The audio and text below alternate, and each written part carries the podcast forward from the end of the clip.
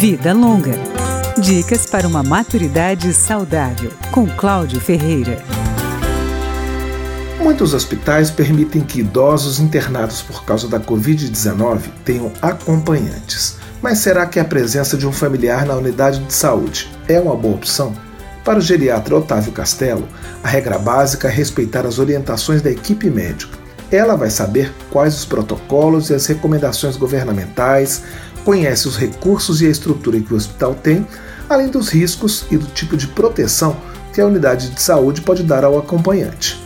O Estatuto do Idoso garante a flexibilização do acompanhamento quando o doente é mais velho, mas o geriatra ressalta que, no contexto da pandemia, a situação é diferente.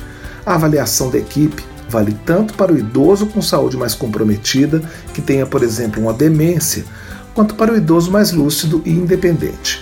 O especialista acrescenta que é importante também levar em conta a disposição do membro da família de ficar com o paciente idoso. Tem familiares que não aguentam ficar dentro de uma unidade Covid. É um ambiente muito, para algumas pessoas, é psicologicamente muito desgastante, né? No caso de a avaliação da equipe médica ser favorável à permanência do acompanhante, o geriatra Otávio Castelo lembra que cada hospital tem sua rotina, que deve ser seguida.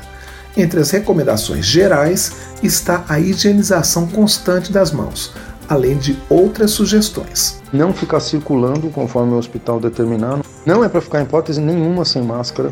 E, preferencialmente, se a pessoa tiver uma máscara N95 ou PFF2, que é aquela que tem uma proteção maior, para evitar que a pessoa também se contamine.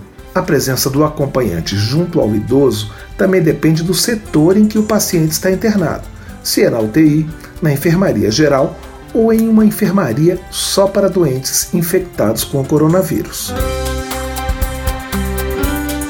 Vida Longa, com Cláudio Ferreira.